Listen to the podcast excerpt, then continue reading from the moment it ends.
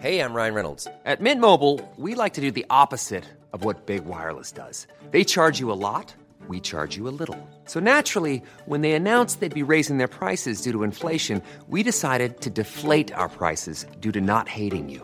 That's right. We're cutting the price of Mint Unlimited from $30 a month to just $15 a month. Give it a try at mintmobile.com slash switch. $45 upfront for three months plus taxes and fees. Promo rate for new customers for limited time. Unlimited more than 40 gigabytes per month. Slows. Full terms at mintmobile.com.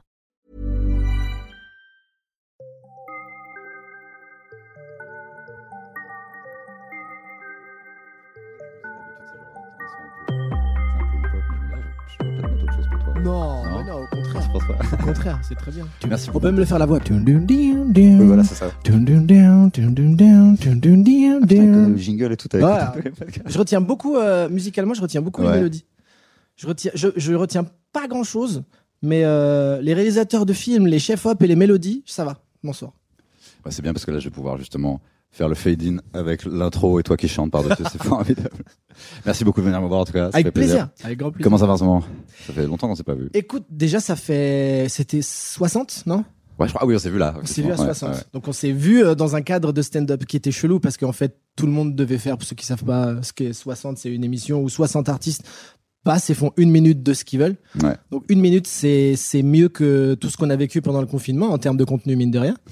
et, et ouais, c'est chelou. Mais écoute, c'est ce que je disais à, à Yacine l'autre jour. Ouais. Je, je, je suis dans les derniers à pas être devenu fou, moi. Je suis devenu un peu fou, Ouais. mais vraiment dans les tout derniers, j'ai vu plein de potes en train de vriller, en train de dire non, mais c'est pas Complot possible. pas Parce que c'est ça pour moi. non. Moi, j'ai hâte de voir tous les humoristes revenir et genre, Non. ah, tu sais que la Terre est plate et tout. Oh putain, mais tu penses qu'il y en a qui vont aller là-dessus? Il y en a qui vont vraiment vriller en disant Bah. on le savait les nanoparticules. Temps libre plus euh, YouTube plus déjà le cerveau. Plus le cerveau d'un humoriste qui est déjà à deux doigts de ça, Ah, tu ouais, vois. ouais, tout le temps. hein. Non, non, écoute, euh, moi c'est plus le côté, pas le, pas la scène quoi. Pas la scène, c'est très très étrange. Même pas. J'ai l'impression que c'est même pas. euh, Si c'est physique en fait. Il y a un truc de physique de Je pense. ouais. de de- de- d'être devant des gens, d'avoir de l'adrénaline qui monte ou et là du coup elle monte pas. Et puis il y a il y a ce truc de de. Je pense qui qui quand tu l'as pas pendant un an, tu te rends compte à quel point c'est horrible de pas avoir cette espèce de reconnaissance. C'est-à-dire Ouais, de le rire, juste le.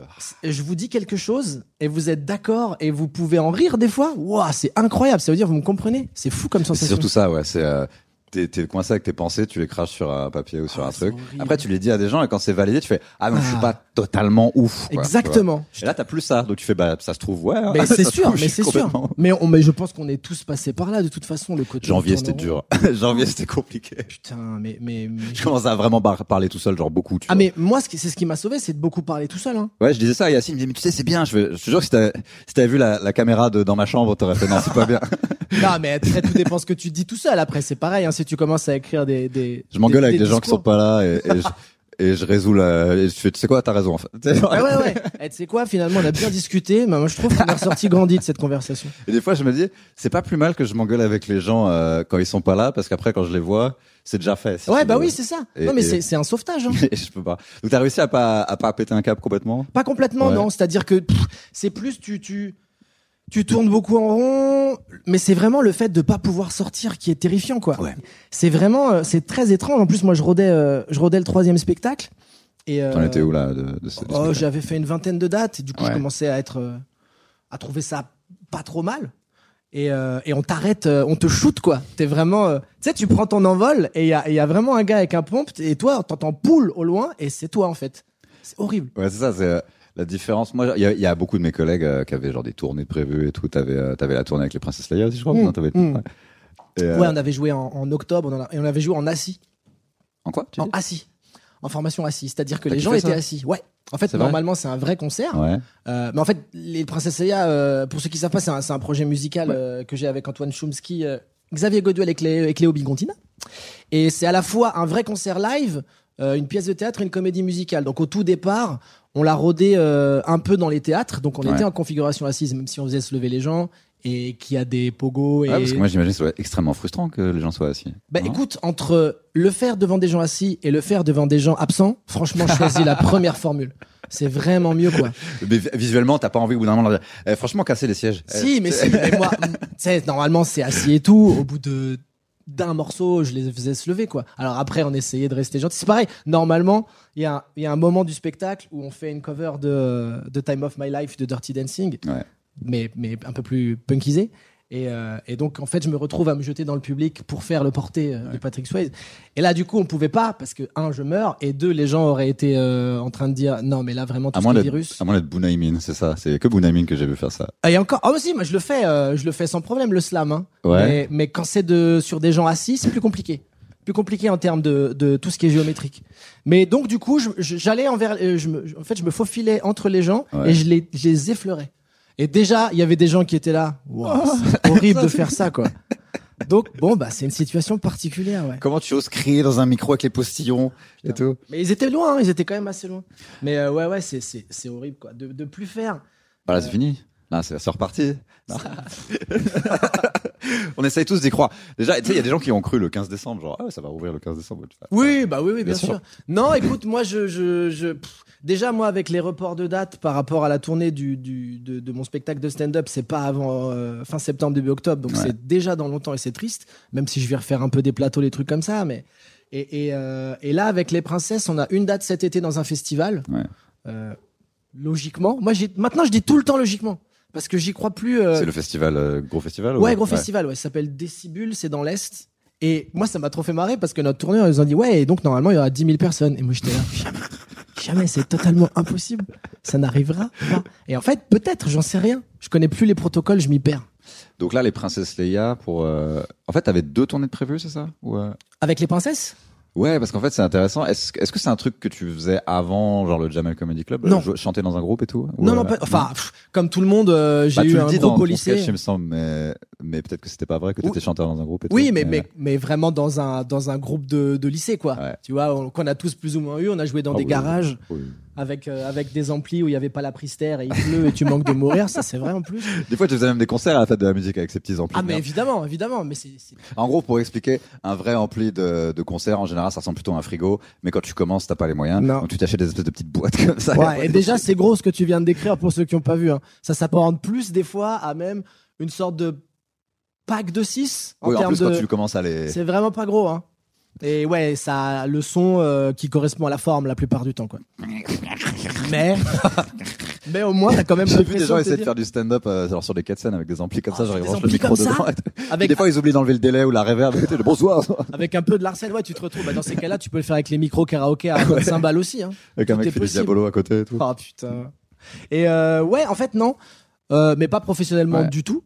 Et euh, mais c'est juste que le projet s'est présenté il y a euh, presque trois ans maintenant. Euh, en fait, c'est Antoine, Antoine Chomsky, qui, qui était venu me voir parce qu'en fait, on faisait partie, on avait monté une troupe qui s'appelle Les Insolents. Ouais, ouais, c'était cool. Où il y avait. Antoine, Pierre-Emmanuel Barré, Blanche Gardin, Émeric Lompré et Bruno Hessler en, en host, euh, avec qui on a fait plein de scènes et c'était mortel. Parce qu'en plus, on, faisait, on jouait des bouts de nos, euh, nos spectacles et entre les spectacles, on faisait des intersketchs qui étaient vraiment n'importe quoi. Enfin, c'était du clown punk. euh, mais c'était très marrant, c'était très marrant. Les gens, euh, les gens vraiment étaient très contents. Ouais.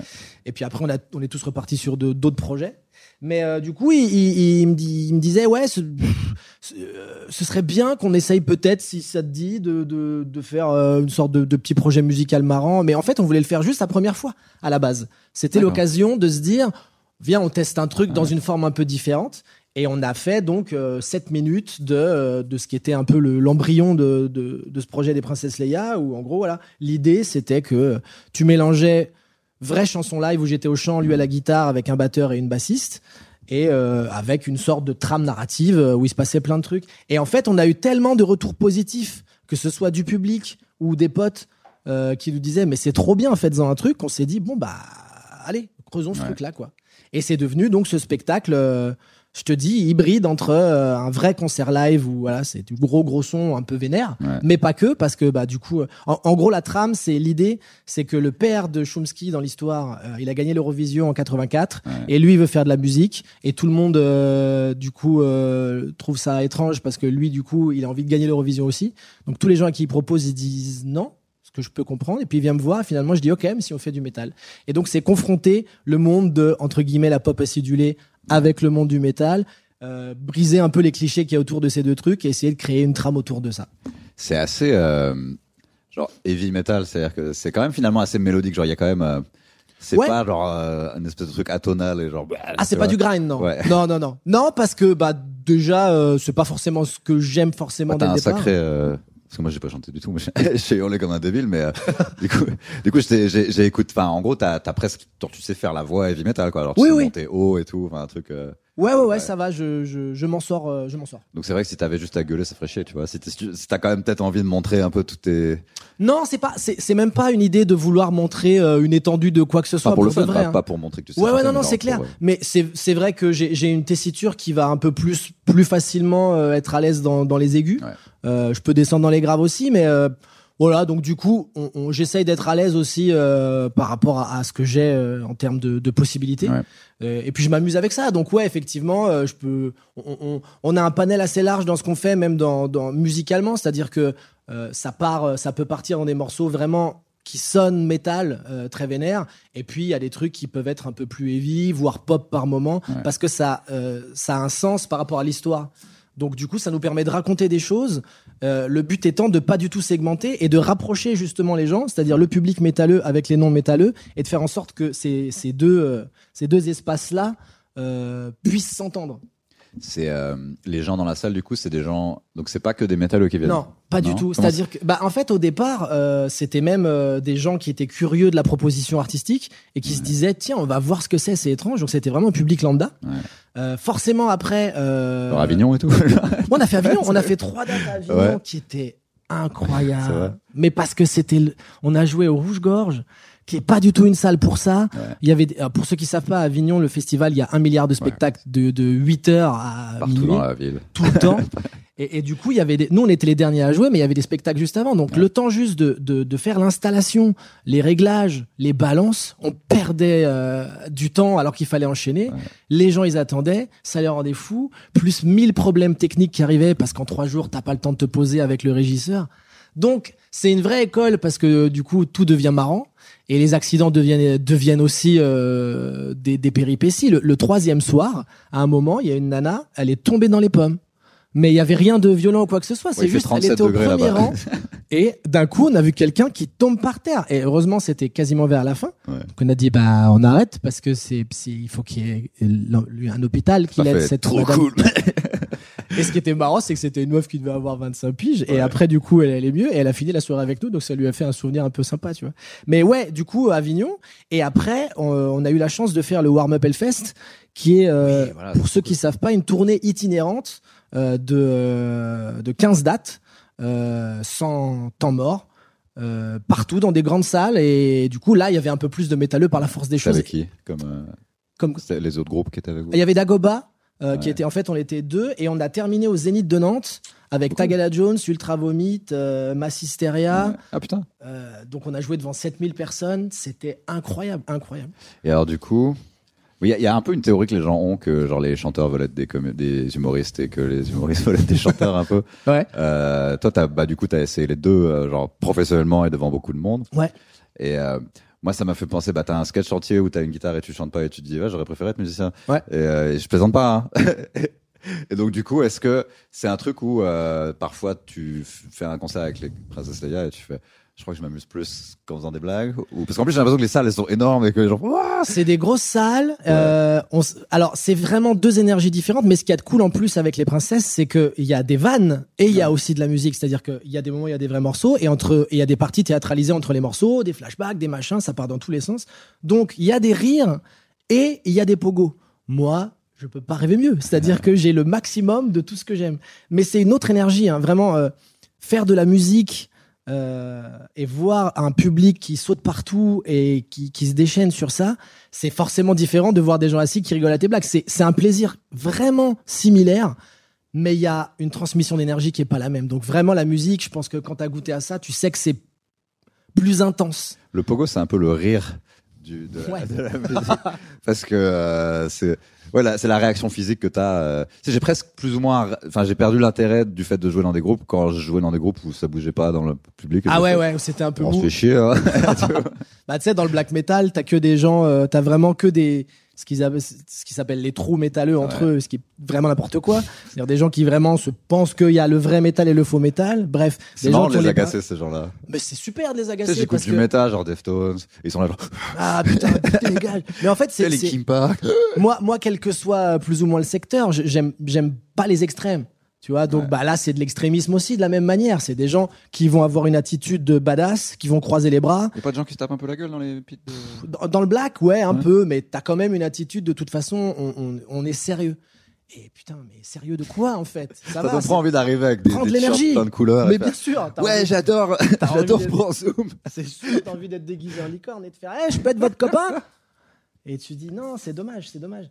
Donc euh, oui, clairement, les pogos, les, les pogos, c'est les rires et les circle pits, c'est c'est les standing quoi. À une époque, euh, j'ai l'impression que dès, ou je sais pas si c'était le cas avant, j'imagine, mais peut-être parce que je te connaissais pas avant, mais quand, quand j'ai commencé à le voir au Jamel Comedy Club, Ouais. j'ai commencé à aller euh, bon, au même concert où j'allais depuis que j'étais ado, et je fais, ah, il est parti, il est là à chaque fois. Ah ouais, c'était où? Tu m'as vu où? Oh, il y a eu quoi? Il y a eu Nine Inch Nails une Ah fois. bah ouais, il y a eu, Nine. euh, Non, mais putain, une fois, je t'ai vu à un concert de, ça, ça va parler à zéro personne, mais un truc qui s'appelle Black Light Birds. euh, Ah oui, putain, mais t'étais à. BLB toi? Ouais, ouais. Et en fait, j'étais tout seul parce que je savais pas. c'est très difficile de convaincre quelqu'un, genre, alors c'est le side project Indus du mec de Olympus. Eh ouais, bah ouais. What? Et euh, mais à peu près tous les concerts où j'a- où j'allais, t'étais là. Est-ce que. Oui, euh, pour ceux qui se demandent si c'est un personnage ou pas, donc ça répond à leur question. Mais est-ce que t'y vas, que, parce que, je me dis, au bout d'un moment, si t'es un peu connu, tu vas à des concerts, c'est peut-être une expérience un peu fun, même quand tu vas tout seul, parce qu'il y a toujours quelqu'un qui va vouloir te parler, prendre en photo, ouais, t'es cool, toi tu kiffes le groupe. Ah, ah Euh, ouais, non. Et non, t'as jamais pensé à ça comme ça? C'était vraiment genre, euh, c'est les, les groupes que t'allais toujours. Ouais, ouais, ouais, ouais, ouais, vraiment. Et puis surtout, euh, c'est c'est c'est encore différent, c'est-à-dire que je je suis, c'est pareil. Là, ça me manque énormément aussi. Ouais. J'aime la fosse, c'est-à-dire Ah, que tu vas genre, ah ouais, ouais, ouais.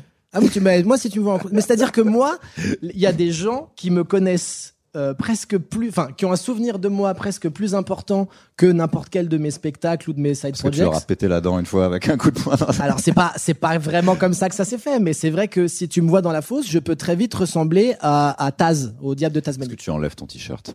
Non, non, je l'ai fait Euh, une les- fois. Je l'ai fait une fois, mais à la fin du concert, c'était à un concert de Inch Nails justement. Ouais. Il y a une, il y a de ça une dizaine d'années maintenant au Zénith. Et dans les Ah, live reports, en juin, il faisait, il disait qu'il faisait 43 degrés dans la salle. j'étais mort de chaud et fait, du coup, j'étais dans les gradins. Mon Dieu, quoi. Euh, j'étais dans la fosse et j'ai failli tomber dans les pommes parce que je sais qu'à un moment, j'ai vu blanc. Et clairement, c'était pas du tout euh, parce que j'avais des lumières dans la gueule. Et, et ouais, la chaleur de dingue. Et je me souviens, j'avais essoré, mais on était plein, et c'était une image assez marrante. J'essorais mon t-shirt à la fin du concert, mais comme si euh, il sortait d'une machine à laver, quoi. C'était incroyable. T'as pas eu, euh, et, de- et quand tu vas dans des concerts comme ça, est-ce que c'est un peu le cliché de, ouais, du dos, métal, on se jette, on se jette sur toi ou c'est genre, les Non, gens, ils sont un peu polis quand On même? jette pas sur moi. Mais par contre, moi, ce qui me fait vraiment rigoler beaucoup, c'est des fois, donc, voilà, tu, tu, tu sautes partout, tu fais des Ouais. trucs, et tu croises, tu croises des gens, et t'as des double takes vraiment de. Et là, je Mm. pars. C'est vraiment parce que juste pour qu'ils se soient dit, attends, non, j'ai dû rêver. Allez. Tu fais quoi dans la fosse? Est-ce que tu danses en mode tu cours ou, euh, Déjà, en fait- tu danses, c'est pas de la danse. bah, moi j'étais plus dans le hardcore en fait que dans le métal. ah putain, ouais, ouais, là, c'est chorégraphié le hardcore, j'avoue. Une fois, je suis allé dans une cave où c'était un concours de karaté, dance, KDS, Ah ouais, ouais, ouais, mais KDS ça- style. En Ça gros, c'est, euh, du marteau. Hein. pour expliquer aux gens, en gros, il y y a une forme de musique un peu vénère qui est une forme genre amplifiée du punk et mille fois Ouais. à la base. Et en gros, je je saurais pas faire la différence entre ce que les gens font dans la fosse en métal et en hardcore, genre clairement, mais en gros, dans les concerts où j'allais, les gens, ils, ils donnaient des coups de poing vers le Vers sol. le sol. Et ils faisaient des, des karatés en mode Street Fighter. euh, Complètement.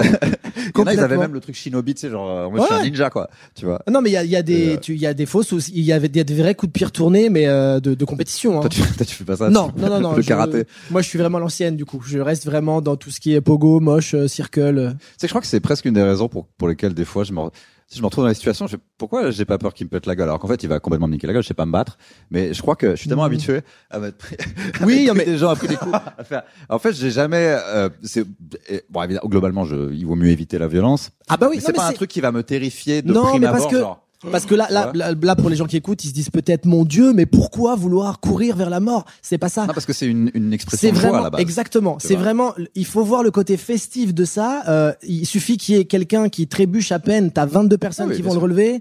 Euh, c'est. Il y a, y a aucun moment. euh, j'ai envie de tuer quelqu'un parce que je l'aime pas. C'est c'est Ouais. plus une expression artistique assez.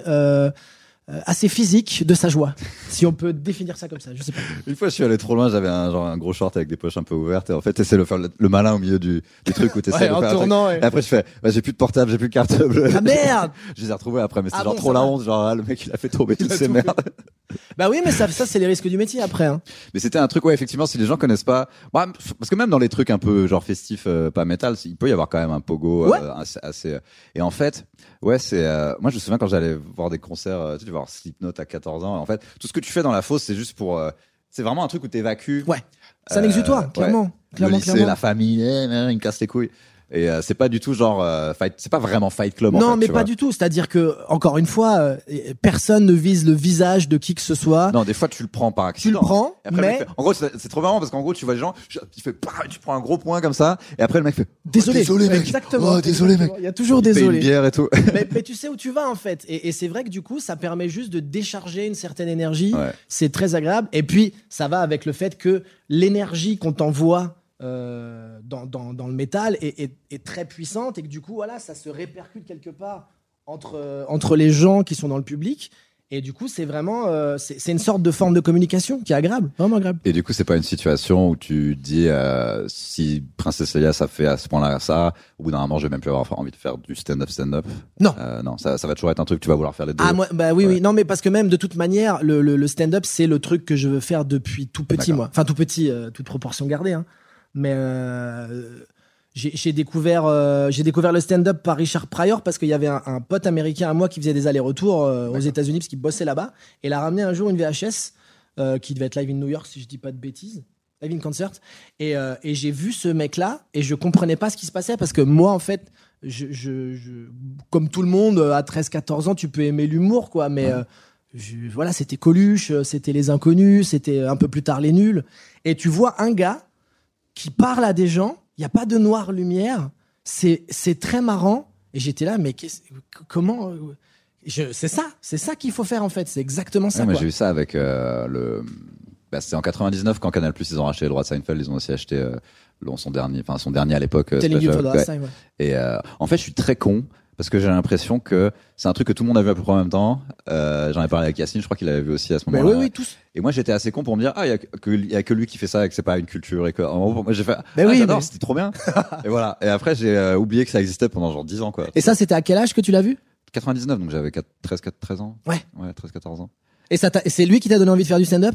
Euh, bah, non, parce que, en gros, j'ai vu ça et j'ai fait, ouais, c'est trop cool, mais je savais pas qu'il y avait, en gros, toute une culture derrière, que, je pensais que c'était que lui qui faisait ça. d'accord ouais ouais Et quand j'ai vu Gad euh, arriver, j'étais vraiment genre en 2004 avec. euh, Ouais. Et j'ai fait ah bah maintenant il y a lui qui fait ça aussi. Pour moi il y avait genre deux trois personnes qui faisaient du stand-up et j'ai j'ai euh, j'étais assez bête pour juste ne pas savoir que cette culture existait. Euh, et je sais pas ce qui m'a. Je crois qu'à un moment j'ai commencé à cliquer sur des vidéos sur YouTube et je suis tombé sur genre euh, Joe Rogan. Il y avait un mec qui s'appelle Brian Posen aussi qui est qui Ouais. est genre, euh, qui, qui fait partie du Ouais. milieu euh, enfin oui un peu qui il a fait, fait, partie des du milieu du métal, aussi, hein. parodique Ouais, avec Scott Ian de Anthrax. qui a tourné avec fait. Rob Zombie plusieurs fois Et, et en gros, moi quand j'ai découvert ça, il y avait encore tous les spectacles de Louis C.K. genre gratuits sur YouTube parce que la loi était pas encore euh, fixée. Et Ah, en gros, bon donc c'est à dire que, pubs. en gros, j'ai cliqué sur genre une vidéo de Joe Rogan ou un truc comme ça, et à 7 heures après, j'avais vu tout Louis C.K., tout Chris Rock. ah t'avais fini le jeu quoi Euh, non, parce qu'après il y avait euh, Spotify, il y a tout un tas de CD bah oui. dans des dans des endroits quasiment comme ça et tout.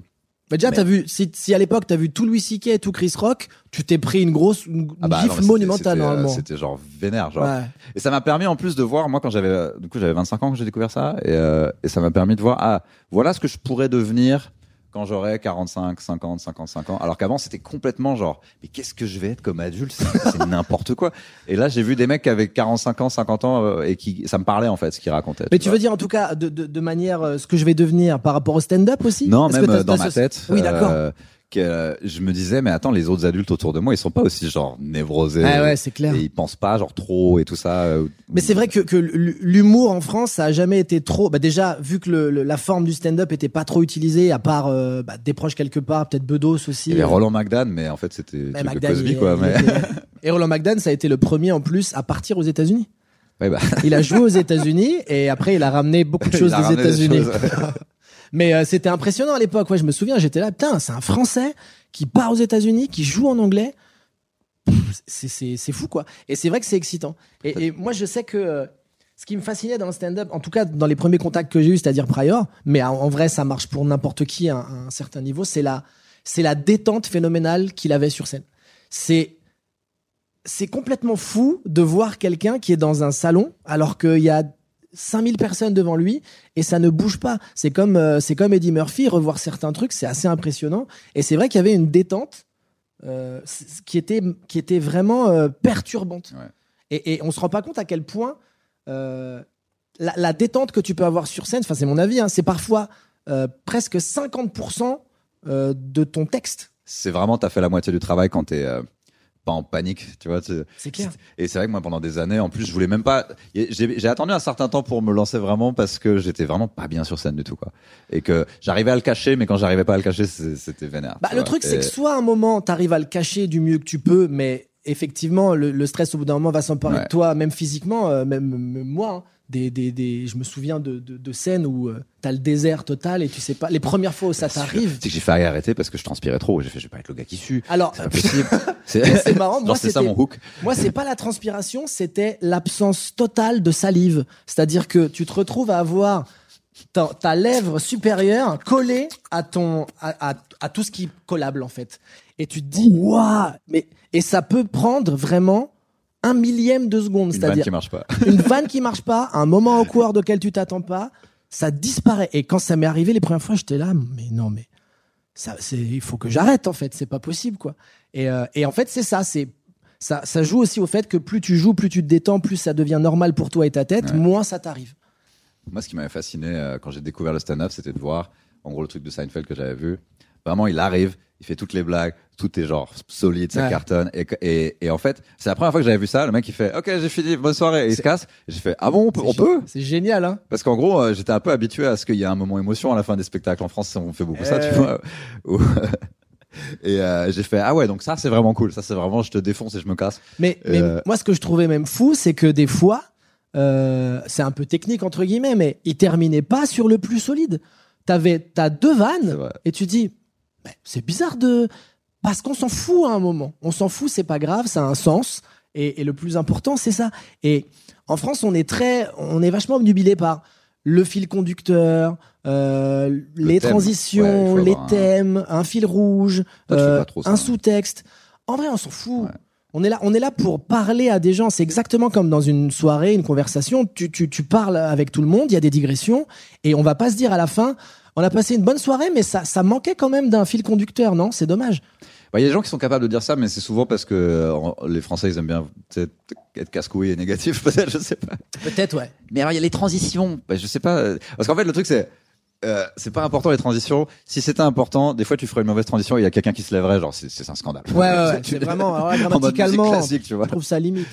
Non, puis c'est pas, c'est pas le, c'est pas ce qui est primordial. Mais après aussi, c'est parce qu'en France, on, on a, on, a- on a cette culture du théâtre qui fait que effectivement, on est, on est très habitué à quelque chose de très écrit, très construit. Euh, mais c'est une discipline totalement différente. C'est juste, faut le Ouais. prendre comme ça. Tu compares pas euh, du foot et de la pétanque. Bah, en fait, moi, c'est presque l'idée que j'ai l'impression que c'est comme si on nous demandait tous, si on était musicien, de faire des concept albums, tu vois. Ouais. Alors que et, et de partir du principe que si c'est pas un album concept, t'as fait n'importe quoi, t'en as rien à foutre du, du séquençage de l'ordre. Euh, non, c'est juste qu'il n'y a pas de thème, mais c'est euh, évidemment j'ai fait attention à quelle était la première chanson, Exactement. la dernière et tout. Euh, et j'ai l'impression que parfois, en- bah, à partir du moment où c'est du one man show, c'est vraiment comme ça que même le, le- c'est Avignon ou le Fringe Festival, c'est euh, en fait le stand-up c'est encore la, la forme un peu pauvre parce que si on n'arrive pas à dire mais quel est ton angle quel est ton message, c'est très vite facile de dismiss un peu le truc et faire bah Mais c'est la, de la merde. c'est- la forme pauvre euh, pour. euh, Pas pour moi, hein, bien pour- sûr. ouais, évidemment Mais- pas pour nous, mais pour pour pas mal de gens parce que on va pas se mentir, le stand-up c'est pas non plus. Ça a l'air facile en plus. Ah mais en Hein plus ça a l'air très simple. Donc du coup, quel est l'intérêt de le faire sur scène pour beaucoup de gens quoi? Euh, Mais mais le stand-up se démocratise de plus en plus. Il y a de plus en plus de gens qui commencent à, à comprendre que c'est un art, un vrai art. Euh, mais c'est pas la majorité. Donc il y aura toujours des gens qui vont dénigrer ça en disant mais ça c'est facile, ça ça sert à rien, c'est pas construit, c'est pas de l'écriture, c'est pas des thèmes. Et, et, et c'est faux parce que euh, pour avoir fait beaucoup de choses, euh, moi j'ai une formation de, de théâtre classique, Ouais. j'ai fait. Il y a rien de plus difficile que le stand-up. D'accord, bah, tu me rassures parce que moi j'ai pas de formation de théâtre donc j'ai l'impression que alors, en fait euh, on est vraiment des merdes et c'est Non, qui travaillent. non, vraiment, crois-moi, il y a rien de plus difficile que le stand-up. Pourquoi? Parce que on n'a pas de quatrième mur, on n'est pas protégé. C'est-à-dire que quand tu joues une pièce de théâtre, quelle que soit la thématique, quel que soit euh, l'histoire. Ouais. Quoi qu'il arrive, à la fin, il y aura des applauses. Même si ça a bien passé ou pas. Même si tu as eu une heure de silence total, il y a des conventions théâtrales qui font que tout va bien se passer. Là, t'es à poil. ok? T'as les gens qui te regardent, qui te jugent. Si à un moment, tu dis un truc qui est censé faire marrer et qui fait pas marrer, tout le monde en est conscient. Il y a rien de plus difficile que le stand-up. Et ça, faut que les gens le comprennent. Le plus dur dans le stand-up, c'est de faire croire que c'est simple et que ça ne demande aucun effort. Si vous voyez quelqu'un où tu te dis putain mais ça a l'air facile, c'est que le gars il est bon ou que la fille est bonne. Bah, c'est comme quand tu vois un guitariste ou tu sais, je sais plus, bah, Dime- Dimebag Darrell, c'est comme ça qu'on en parlait de ce gars-là où apparemment beaucoup de gens disaient, on avait l'impression qu'il jouait rien en fait. Et t'entends plein de notes et tu fais il- l'économie de mouvement qu'il a qu'il a appris à faire. Bien et tout. sûr. Et nous c'est un peu ça, c'est euh, ouais, t'as l'impression que c'est facile parce que je me suis pris la tête de ouf. Mais ouais. Et, et c'est pas et c'est pas moins noble et, et moins euh, et moins de travail que de voir quelqu'un qui par exemple va peut-être être assis pendant une heure, Ouais. euh, comme Maron ou comme euh, Cosby avant qui viole beaucoup de gens. Le problème est là. Mais mais il est assis, il a des idées, il dit des choses, c'est marrant, c'est drôle et ça amène à la réflexion générale. Mais c'est un très bon spectacle. Basta, on s'en fout de la forme. Euh, ouais, moi, ce qui, ce qui m'arrange des fois quand je, le fait de pas faire de théâtre, je me dis, euh, tu vois, un, un mec qui a un rhume et qui est acteur dans une pièce de théâtre, il a le nez qui coule, il peut pas faire.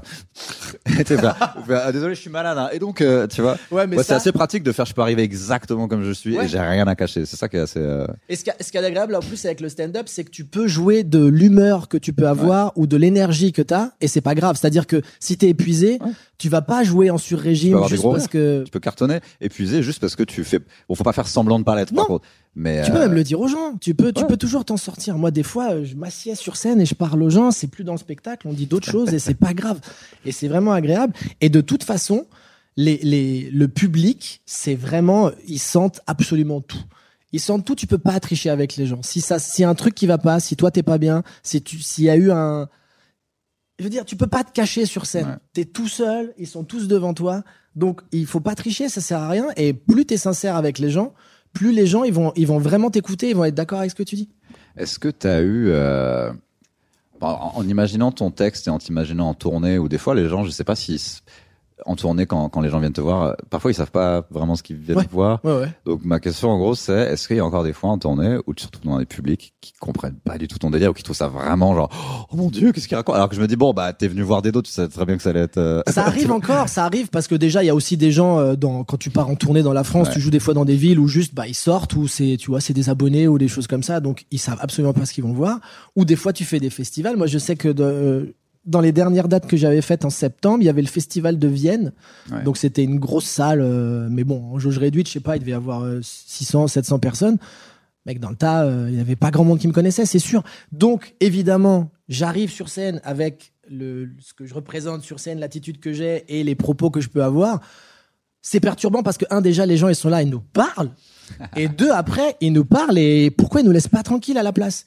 Mais en vrai, au bout d'un moment, si ce que tu dis, parce que moi, moi, ce que j'ai toujours fait en stand-up, j'ai jamais cherché à écrire pour qui que ce soit. C'est-à-dire que je cherchais juste à, à, à dire des choses, euh, soit qui me faisaient marrer, soit que je trouvais intéressantes à partager, et c'est tout. Je me suis jamais dit écrit pour telle ou telle cible. tu te forces pas à être genre choquant pour être choquant. Non, quoi, je m'en fous. Mais parce que ça sert à quoi Bah oui, en plus Ça sert à rien. euh, C'est assez mathématique en fait. C'est voilà ce qui est choquant donc je vais écrire dessus. Tu vois, Ouais. euh, je vais dire trisomique à la fin ou je vais dire euh, sida, nazi. on s'en fout en vrai parce que sauf si t'as envie de le dire et que Des fois je le fais, mais pour, euh, je suis pas oui. genre je suis trop edgy quoi. Je fais, bah, Ouais. ça m'est venu, je l'ai dit quoi. Mais je sais pas, je fais pas ça genre pour être. eh, vous- moi je dis les vrais trucs, suis pas Exactement. comme les chevaliers du. Enfin tu vois. Exactement, ça sert pas à te différencier de, de, de quoi que ce soit. Si, si t'as envie de le dire, dis-le, mais juste sois honnête avec toi-même. Donc, edgy pour être edgy, ça m'intéresse pas. Euh, donc, du coup, si t'es sincère avec les gens et qu'au bout d'un moment, tu peux parler de tout et n'importe quoi, je pars du principe que tout et n'importe quoi, ça peut parler à n'importe qui. Donc, dans le tas, au final, tu les attrapes, ça met juste plus de temps. Ça met plus de temps parce qu'il faut qu'ils s'habituent à la forme, il faut qu'ils... s- En fait, c'est comme dans une soirée, si les gens ils te connaissent pas, ils peuvent avoir un a priori sur toi, surtout quand tu t'habilles en noir et que t'as les cheveux longs déjà de base. Ouais, je crois que c'est visuel aussi un peu. Bien sûr, mais évidemment que c'est visuel. Et, et- et de toute façon, c'est la même chose que t'arrives, ils savent pas ce que c'est. Si euh, t'es rebeu, si t'es renois, il va y avoir un a priori parce que de toute manière, ils vont se dire qu'est-ce qui se passe? Ouais, pour le coup, toi T'as des pas. idées préconçues chez les gens. Et toi t'as pas écrit justement pour juste un type de personne. Et en vrai, ce que tu dis peut être compris par absolument tout le monde. Ma, ma mère, enfin. euh, et Ouais. après, donc c'est plus leur a priori à eux. Ah, mais euh, complètement. De faire, euh, tu sais, parfois c'est juste le fait que tu tiennes un micro, il faut, oh, ça me rappelle. Oh, ça me rappelle les heures sombres de l'histoire. oh, j'aime pas les arabes. oh, il tient un micro, c'est un arabe. Sont- Oui, la plupart du temps. Puis lui, il a, et on m'a dit qu'il avait fait le Jamel Rigolo Show, là. Ouais. Moi, je les connais, hein, ceux-là. Hein. C'est pas les meilleurs. Et ouais, ouais, tu, tu dois, en fait, tu dois t'affranchir de ça, mais c'est les, en fait, c'est les gens qui doivent s'affranchir de ça. Mais est-ce que ça t'arrive encore maintenant alors que bah globalement bah t'es connu quoi, tu vois? Ouais. Ouais, Ouais, je te dis, bah là, là, dans des festivals particulièrement. Mais euh, pas à ton spectacle genre. Non, dans le en spectacle. tournée. moins. euh, Non, ouais, quasiment plus. Où tu fais pourquoi ils auraient acheté un billet? Non, après, t'as, ce qui peut arriver, c'est que t'as, euh, tu peux avoir une meuf ou un mec euh, qui viennent en Ah oui, couple bah ça, et du coup l'autre sait pas et là du coup Ah tu découvres ou ils viennent en famille et tu découvres aussi. Mais j'ai eu la chance de jamais avoir de problème à ce niveau-là Ouais. parce que euh, bah parce que je te dis, je cherche pas à être segmentant. Euh, donc en fait, tu peux vite rentrer dans mon délire parce que il y a pas de hey, toi euh, de toute façon je te veux pas dans la salle, toi je t'aime pas et je veux pas de ce public-là. Je m'en fous. J'ai envie de parler à des gens et le principe c'est si s'y reconnaissent euh, ils s'y reconnaissent là-dedans, euh, tant mieux. Ouais. Euh, si si ça leur parle pas, bah désolé les gars, il faudra plus revenir. Et puis, mais c'est pas de la photo stand-up, certainement pas quoi. Non, non, non. Bon, peut-être qu'il y a des gens qui le font. Parfois, il y a peut-être des gens qui font mal du stand-up et ça donne une mauvaise image, mais on sait. Peut-être. euh, Peut-être aussi, mais ça vient pas de la forme. Encore une fois, Non, ça vient du fond.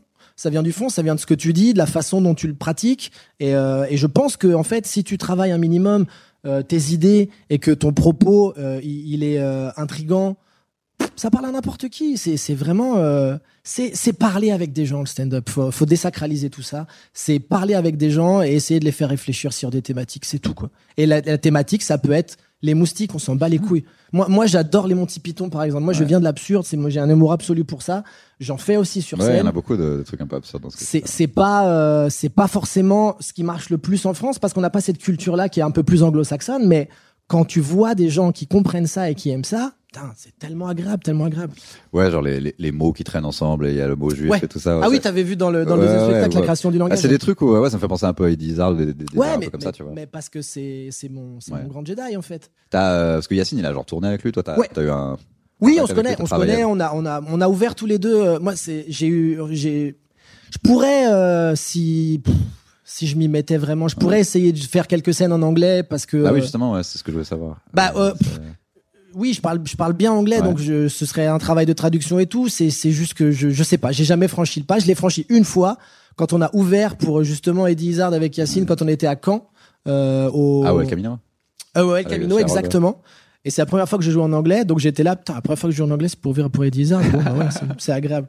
Mais c'est un travail de dingue et, et je sais pas si, euh, je sais pas si je serais vraiment bon là-dedans. Euh, je sais pas. Je Non, sais moi je pense que ce qui peut être intéressant pour quelqu'un qui parle bien anglais et le fait, euh, au-delà du, sans se dire ah je vais faire une carrière en anglais, non, du tout. c'est qu'après quand tu reviens en français, en fait t'as ouvert ton cerveau à d'autres types d'écriture, un autre langage. En gros, tu vas peut-être trouver des blagues que t'aurais pas trouvé en. Je parle de ce qui m'est arrivé. moi. C'est vrai, peut-être. Ouais, euh, de- T'as raison. En écrivant en anglais, je me suis retrouvé avec des trucs presque genre ah mais c'est mieux que ce que j'ai en français. Ah ouais? Et, et du coup Mais tu, veux dire traduis. à, à- à égal matériel? Enfin, avec le même matos? Euh, non, c'est Ça ça sortait pas par, c'est Ah, pas les mêmes trucs qui sortaient en fait. Oui, oui, oui. la- Ah, en, fonction des langues, même les sujets et tout. Euh, et euh, je pense que si j'étais resté au français, j'a- j'aurais, euh, ouais, ça m'aurait bloqué une perspective de, ouais, tu commences à écrire dans une autre langue que tu parles bien et tu fais, ah mais ça je l'aurais pas trouvé. Après tu le traduis en français, tu fais, ah bah ça marche aussi. Ok. Et euh, c'est la plupart des gens euh, qui parlent bien anglais, qui veulent, qui veulent pas encore jouer en anglais, qui ont jamais franchi le cap, c'est un peu un côté, ouais, j'ai pas envie de me taper la honte ou, euh, je sais pas si c'est toi ça, mais Non, c'est pas le problème parce qu'en plus, quand tu joues en anglais, c'est c'est souvent un public qui est justement anglophone. Ouais. Tout le monde parle relativement bien, donc ils vont pas te juger. euh. Non, non, c'est c'est même pas par rapport à ça. C'est peut-être, t'as raison, hein, c'est peut-être de la trouille ou euh, ou le, le, le- le- de se dire putain, est-ce que je repars sur être jugé à nouveau euh, Non, sur un matériel En différent gros, faut voir ça comme un side project, genre euh, t'as un groupe de métal, tu fais un album de country blues et, et tu reviens dans ton groupe de métal, t'as une autre perspective. C'est vrai. un Ah bah en vois. peut-être, tu vois, parce que si effectivement ça t'ouvre sur un truc un peu spécial, pourquoi pas, ouais. Euh, ouais, parlons de la bande dessinée que t'as sortie il y a pas longtemps, parce que Mhm. ça m'intéresse beaucoup. Et euh, en fait, j'ai bah, j'ai pas pu lire euh, la bande dessinée, mais j'ai pu voir un peu ce que c'était et j'ai lu le synopsis. Ça ressemblait un peu à moi en fait, le personnage. C'est euh, ah, donc un trentenaire dépressif qui. T'as vraiment pas lu l'histoire parce que tu dirais pas ça autrement, je pense. C'est vrai? Ah, il lui arrive des trucs chelous, ouais. Bah pas, mais justement la- le fait, le principe, enfin le. Ah oui, oui, ça par le contre, principe de base du mec qui croit pas au spiritisme et qui est un peu dépressif et super cynique et tout. c'est exactement ça. et, et, euh, et qu'un jour peut-être il voit un truc un peu genre sur- surnaturel et Ouais. j'ai l'impression que ça pourrait être genre quelqu'un comme moi où on me montrerait ça et je fais non et puis tu fais ah fuck Ça pourrait, ouais, j'imagine, ouais. Mais et, et c'est plus ou moins, enfin, c'est pas plus ou moins, c'est expliqué aussi narrativement pourquoi il est un peu comme ça et tout. Ouais. Mais ouais, ouais. Euh, bah la BD, j'ai eu la chance en fait de, de... c'est Davy, Davy Mourier. Ouais. Qui, euh, qui fait également euh, énormément de BD, euh, qui a aussi fait qui, a, qui a aussi fait un peu de scène, qui est devenu directeur de collection chez Delcourt et qui m'a qui m'a dit un moment, écoute, voilà, euh, j'ai envie d'ouvrir la, bande dessinée à des gens qui sont pas forcément issus du sérail. Et euh, est-ce que tu aurais une histoire euh, qui pourrait s'adapter à tout ça? Et moi, j'ai du coup, j'étais là, putain, qu'est-ce que. Et en fait, je suis allé fouiller euh, dans des trucs que j'avais écrits euh, il y a très longtemps, quand j'avais 21 ans, j'avais écrit une nouvelle un peu, un peu fantastique dans cet esprit-là. Euh, un peu Lovecraftienne, toute proportion gardée, bien sûr. Et, et je me suis dit, bah écoute, je peux le retravailler, essayer de t'en faire euh, une sorte de, de pitch euh, un peu détaillé, et puis tu me dis ce que t'en penses. Et il a trouvé ça cool. Et du coup, je me suis retrouvé à, à- à adapter cette histoire en bande dessinée, c'est-à-dire en faire une sorte de storyboard euh, animé, mais à l'écrit. Ce qui est vraiment hyper excitant parce que, un, déjà, t'écris une sorte de. C'est vraiment un scénario de film, hein, tu l'écris de la même manière, sachant que moi, je décrivais ce que je voulais dans les cases, les angles. euh, donc, c'était comme si tu filmais ça avec une caméra, mais que le, le- la caméra devenait euh, le, stylo du dessinateur. Et on, on est parti là-dessus. Il m'a présenté un dessinateur qui, qui justement, euh, a été pour la première fois recruté sur planche. Il avait envoyé ça là-bas. Et c'était tellement impressionnant en termes de, de traits pour un newbie qu'ils ont dit, vas-y, on essaye. On Ouais, c'est son premier truc. hein, Ouais, son premier Ça, truc en. BD. Maintenant, il fait plein de trucs à côté et je suis très content pour lui en plus. Euh, et, et donc, euh, ça a bien matché et on s'est retrouvé à écrire cette histoire et à pouvoir la développer en BD et à la sortir. Donc, euh, je me suis, voilà, j'ai toujours été fan de BD depuis que je suis tout petit. Ouais. Donc, pouvoir, euh, entre guillemets, euh, transformer, euh, transformer ça en quelque chose qui existe, ça a été assez fabuleux et j'en suis très content parce que c'est aussi mon hommage au conte de la crypte ou à tout ce que faisait ici Comics, pas d'ici mais ici, Ouais. c'est-à-dire voilà des, des anthologies fantastiques ou d'horreur. Et euh, voilà, je me suis retrouvé à, à- moi ado à devenir euh, moi un peu plus, un peu moins ado euh, à faire ça quoi. T'as jamais c'est- dessiné, t'étais plus dans Non, ouais, ouais, que, que, que à l'écriture au dialogue. C'était un one shot ou tu comptes ça, ça va être un nouveau Non, c'est branche de ta c'est un truc que j'aimerais refaire effectivement. Euh, maintenant, le- la BD, euh, tu vois comme quoi c'est un milieu très. Bah, ton père c'est ça euh, certainement mieux que moi. Moi, je sais que j'avais eu euh, Guy Delcourt justement Ouais. qui était venu me voir. On avait fait Angoulême et qui m'avait qui m'avait dit qu'il avait adoré la BD pour un one shot. euh, C'était un page turner, qu'il avait trouvé ça super. Donc je me disais bon bah c'est cool. euh, J'avais écrit une deuxième Ah histoire ouais, et tout. Mais la première a marché, mais pas non plus cartonné. Et du coup, euh, bah, c'est compliqué derrière, si tu cartonnes pas comme dans Ouais. n'importe quel secteur, de réitérer parce qu'on va te dire, ouais, mais Ce serait plus simple si les gens arrêtaient prêts, bah, ce serait triste, mais si les gens arrêtaient complètement de consommer euh, ce qui est imprimé pour aller sur des, des trucs numériques, peut-être que ça coûterait moins cher à faire et que euh, non? ah, ça se tient, ça se tient, c'est- mais ça demande le même C'est travail. hein. imprimer, et- ouais, mais c'est imprimer et faire les bouquins qui coûtent cher aussi. Donc si ça marche pas assez, tu fais bon bah ça, ça nous coûte trop cher. C'est, c'est, c'est- alors c'est une économie différente effectivement. Maintenant, je sais pas si les gens vont plus facilement euh, lire entre guillemets du payant. Ouais. Ah oui, c'est Euh, vrai. Parce qu'il y a quand même du coup euh, le fait C'est de pouvoir payer sur une appli et de pouvoir lire ça, que d'acheter l'objet, l'objet en soi qui reste malgré tout Ah bah oui, euh, oui, bah, attractif pour beaucoup beaucoup de gens. Et pour nous, parce qu'on est Oui, parce qu'on est de cette génération-là, parce C'est que vrai. sinon effectivement. quelqu'un né en 2007, euh, est-ce qu'il va euh, Il y en aura sûrement des, tu sais, des kids un peu vintage. Oui, oui, oui, mais, mais moi, moi, quand je dis à des gens que j'achète des Blu-ray, tout le monde regarde comme si je m'étais, m'étais pas échappé d'un hôpital. Mais J'ai eu des laserdiscs, moi, évidemment. Ah oui, c'était avant les DVD. C'était si tu voulais voir le film euh, comme il était censé être vu, c'est-à-dire sans les pellicules. Exactement, Sans sans, les- les... drops, sans tous les ah merde, y a on on dirait grand chose à part sur, un euh, œil. Ouais ouais, c'est vraiment. J'ai regardé trois fois. Pourquoi Pourquoi, Pourquoi ça marche plus du tout maintenant? Ouais ouais non, c'est l'idée, je vais vraiment fait VHS, Laserdisc, DVD, Blu-ray, je vais m'arrêter là parce que les 4K là, au bout d'un moment, tu peux pas tout le temps tout racheter Ouais. parce que déjà la place et ensuite l'argent, c'est quand même pas simple. Donc euh, ouais ouais ouais ouais, c'est l'objet euh, si, si, tu vois, c'est fini les DVD. les- les- on voulait sortir. J'ai eu la chance de pouvoir sortir mon premier spectacle en DVD. Ouais. C'est compliqué maintenant de sortir ces spectacles en DVD. En vinyle, ce serait cool parce que En ça vinyle, restera ça serait toujours, euh, mortel. aura- même quand ça vendra plus, euh, il y aura toujours quelqu'un qui en voudra. Genre, c'est une pièce de collection. Je pense que c'est ça, il y a un côté vintage à ça. Et puis surtout, à la base, le stand-up, ça se déclinait en Ouais. vinyle. Ça, les gens ne le savent pas forcément, mais c'est vrai que c'était un truc qui marchait d'abord très très fort à l'audio et après, ils en ont fait quelque chose qui s'est retrouvé en vidéo. Donc il y avait, euh, il y avait un tome 2 qui était, qui est écrit mais qui est pas. euh, Pas un tome 2, pas une suite, mais une autre, Une une autre histoire, donc euh, Ouais. qui est qui est effectivement euh, développée, qui est pas définitif, mais euh, je mets ça de côté pour l'instant. J'espère pouvoir en refaire, ouais. Ouais. ouais, ouais. Euh, ben on va devoir conclure. Est-ce que tu dois, est-ce que tu dois, non Est-ce que tu, tu vas faire la promo de quelque chose? Qui se passe C'est quoi tes plans? Est-ce que Euh, alors euh, avec les princesses Leia, on joue le, ou le 17-18 ou 18-19, je vais me faire engueuler. Septembre à la maroquinerie, deux Ouais. dates.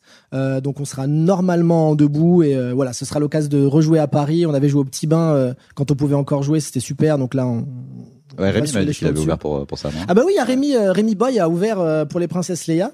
Euh, et ça s'est super bien ouais, passé d'ailleurs. C'était vraiment kiffant euh, de voir que le public euh, réagissait aussi bien et que lui prenne autant de kiff à le faire. Et euh, donc il y a ça. Euh, moi je repars en tournée à partir de septembre. euh, septembre ou octobre avec mon spectacle solo là qui s'appelle Biafine Euh, et puis j'espère pouvoir reprendre euh, peut-être à Paris mais je sais pas exactement quand Ouais, y a pas et de... sinon, euh, pour ceux que ça peut intéresser, on a eu, euh, on on a eu l'aide financière du CNC avec Yacine pour refaire une saison de l'histoire racontée par des chaussettes. Donc on va bosser sur 10 nouveaux épisodes. La BD s'appelle White Spirit. Exactement, elle est chez qui, Delcourt dans la collection Une case en moins. Et puis, euh, Puis vous pouvez retrouver, pouvoir trouver le, le, le, t'as deux spectacles d'ailleurs sur, euh, sur YouTube. oui, oui, oui, pour ceux que ça intéresse, il y a mon le, le deuxième Killing Joke, je l'ai mis sur ma chaîne YouTube euh, pendant le premier confinement. Et le premier, quelqu'un a dû le craquer, donc il est trouvable aussi. Donc voilà, vous le trouverez sans aucun souci. Euh, bah, merci beaucoup en tout cas, c'est Avec trop cool. plaisir, je passe un super moment. Et euh, bah, j'espère te revoir bientôt. Avec plaisir. Moi, je traîne là, hein, de toute façon. euh, ouais. Puis ce podcast, je vais jamais arrêter de le faire, je pense. Bon, bah euh, voilà. Donc, du donc coup, on sera toujours là. Merci beaucoup en tout cas. Avec plaisir. À